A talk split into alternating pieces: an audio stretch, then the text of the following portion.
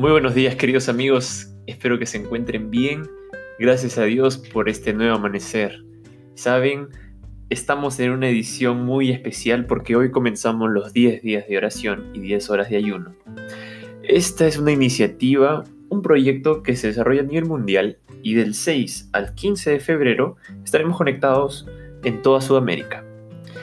Así que no puedes dejar pasar un capítulo. Empezamos bien el primer día y ya llegando al segundo, al tercero, ya vamos bajando un poco la velocidad. Así que no, vamos a estar conectados y sintonizados con estas meditaciones que son día tras día. Hoy, 6 de febrero, iniciamos con la necesidad del rescate. La situación de nuestro mundo es muy desalentadora, ¿no? Porque en la palabra de Dios encontramos en Romanos 3, 23 y 12 que todos pecaron y están destituidos de la gloria de Dios. No hay quien haga lo bueno, y no hay ni siquiera uno. Muchos están engañados acerca de la condición de su corazón. No comprenden que el corazón, por su naturaleza, es engañoso, y muy engañoso más que todas las cosas, y es desesperadamente impío se envuelven con su propia justicia y están satisfechos con alcanzar su propia norma humana de carácter. Sin embargo, cuán fatalmente fracasamos cuando no alcanzamos la norma divina y por sí mismos no podemos hacer frente a los requerimientos de Dios. Podemos medirnos a nosotros por nosotros mismos. Podemos compararnos entre nosotros mismos. Quizás digamos que nos portamos bien tal como esta persona o como aquel, aquel persona persona. Pero la pregunta por la que se demandará una respuesta en el juicio es, ¿llenamos los requisitos que demanda nuestro Dios? ¿Alcanzamos la norma divina? ¿Estamos en armonía con el cielo? Esta es una cita que, encontré, que encontramos en mensajes selectos en tomo 1. Toda nuestra familia humana ha transgredido la ley de Dios y como transgresores de la ley estamos arruinados y sin esperanza, porque nos volvemos enemigos de Dios.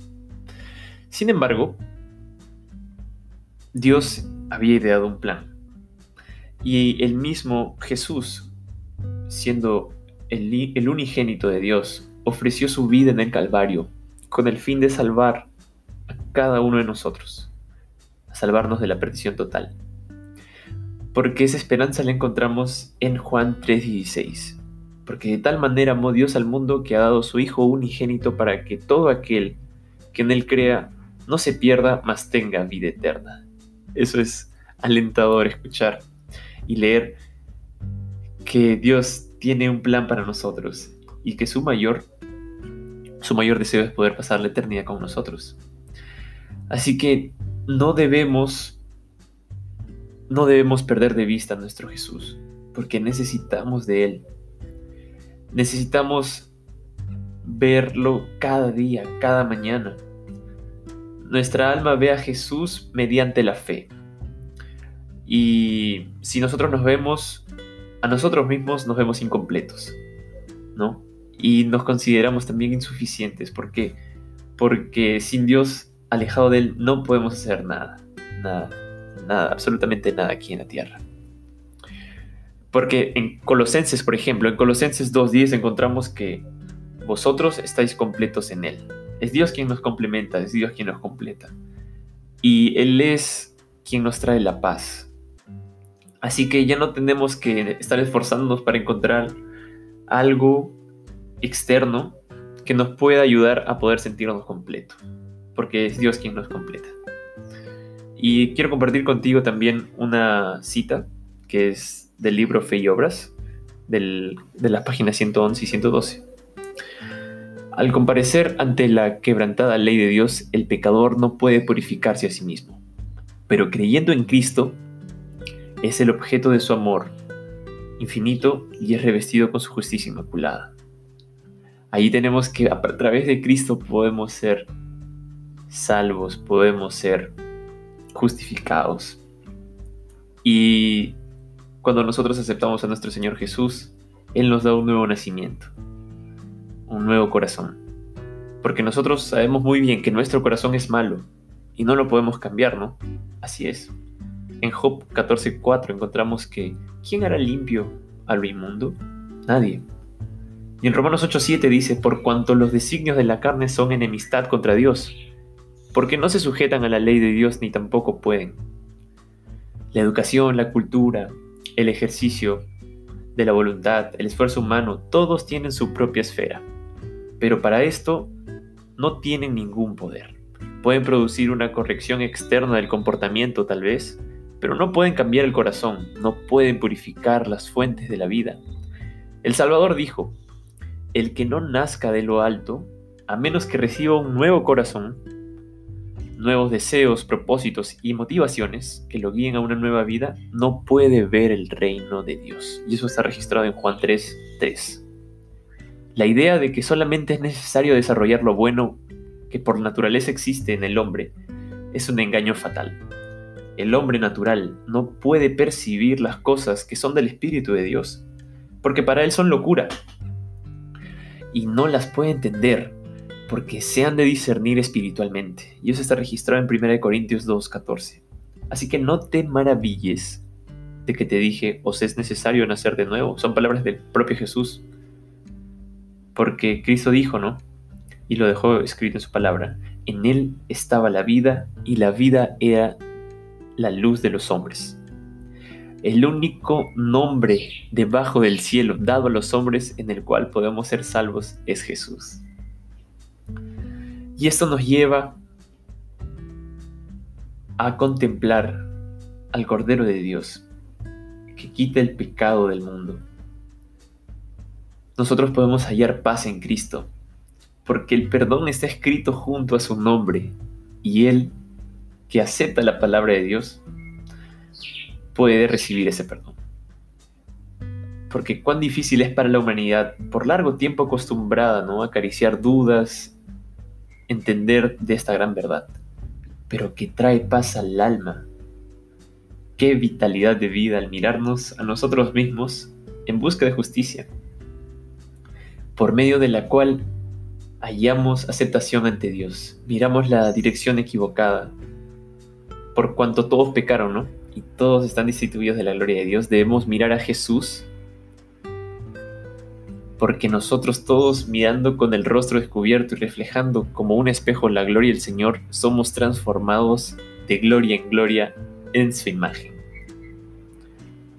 Es interesante porque a través de la contemplación somos transformados. Somos salvos por la gracia. ¿Sabías que el perdón y la justificación son una y la misma cosa? Mediante la fe el creyente pasa de la posición de rebelde, un hijo del pecado y de Satanás, a la posición leal de un súbdito de Jesús. Porque eh, Cristo es quien nos recibe como hijos adoptivos, como hermanos adoptivos. El pecador puede errar, pero no es desechado sin misericordia. Sin embargo, su única esperanza es el arrepentimiento para con Dios y la fe en el Señor Jesucristo. Es la prerrogativa del Padre perdonar nuestras transgresiones y nuestros pecados, porque Cristo ha tomado sobre sí nuestra culpa y ha suspendido la sentencia que tendía en nosotros, imputándonos su propia justicia su sacrificio satisface plenamente los requerimientos de justicia. Y la justificación es lo opuesto a la condenación. La ilimitada misericordia de Dios se ejerce sobre quienes son totalmente indignos. Él perdona transgresiones y perdona nuestros pecados por amor a Jesús. Quien se ha convertido en la propiciación de nuestros pecados, por nuestros pecados, es Jesús y mediante la fe en Cristo, el transgresor culpable entra en el favor de Dios y en la firme esperanza de la vida eterna. Así que somos salvos por gracia y a través de la fe podemos ser transformados. La gracia es un favor inmerecido que tú y yo recibimos y nos justificamos sin ningún mérito de nuestra parte. ¿Ok? sin ningún derecho que presentar ante Dios. Nosotros somos justificados mediante la redención que está en Cristo Jesús Él se encuentra en las cortes del cielo como sustituto y la garantía del pecador. Pero si bien es cierto, quien, quien es justificado por Cristo Jesús a través de los méritos de Él, no está en libertad de proceder injustamente. La fe obra por el amor y purifica el alma. La fe obra, la fe brota, florece y da una cosecha de precioso fruto. Donde está la fe, aparecen las buenas obras. Por ejemplo, nosotros visitamos enfermos, se cuida de los pobres, no se descuida a los huérfanos ni a las viudas, se visten a los desnudos, se alimenta a los desheredados, así como Cristo anduvo aquí haciendo cosas de bien. Cuando los hombres se unen con Él, aman a los hijos de Dios y la humildad y la verdad guían sus pasos, la expresión del rostro de Cristo se revela en la experiencia de vivir cristiano. Y los hombres advierten que han estado con Jesús y que han aprendido de Él. Cristo y el creyente se unen y la belleza del carácter de Cristo se revela en los que están vitalmente relacionados con la fuente de poder y de amor. Cristo es el gran depositario de la rectitud que justifica y de la gracia santificante. La fe se manifestará en buenas obras, pues las buenas obras son frutos de la fe. La bendición de la justificación se retiene mediante la entrega continua de la voluntad y la obediencia continua. Los que son justificados por la fe deben tener un corazón que se mantenga en la senda del Señor, porque la fe que no produce buenas obras no justifica al alma. Recordemos que en este día nuestro motivo de oración es el reavivamiento personal. Y la actividad de este día es elegir a cinco amigos que aún no han tomado la decisión de entregar su vida a Cristo. Y uno que esté alejado de los caminos del Señor para orar por ellos. Recordar también que hoy leemos el Salmo 4 y para poder complementar nuestra lectura de la Biblia, podemos leer también El conflicto de los siglos, el capítulo 21, durante toda esta semana. Así que para poder cerrar la transmisión de este día, vamos a orar por nuestro reavivamiento personal. Cierra tus ojos allí donde estés y acompáñame en la oración. Querido Padre, muchas gracias. Gracias Padre porque nos llamaste de las tinieblas a la luz admirable. Gracias porque tienes un plan para nosotros.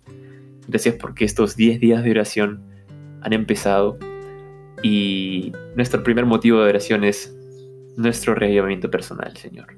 Ayúdanos a poder estar más cerca de ti y hacer de ti nuestra prioridad, Señor. Ponerte en el primer lugar, en el mejor lugar. Siempre dependiendo de ti, Dios. Bendice a todos mis amigos que están oyendo este audio y que muchas más personas puedan acercarse más a ti. Oramos por, por nuestros amigos que aún no han tomado la decisión de entregar su vida a Cristo y también por todos aquellos que se alejaron de tus caminos, Padre querido. Quédate con nosotros y síganos acompañando. En el nombre de Jesús. Amén. Muchas gracias amigos, nos vemos el día de mañana en el segundo día. Cuídense, un fuerte abrazo y ya nos vemos.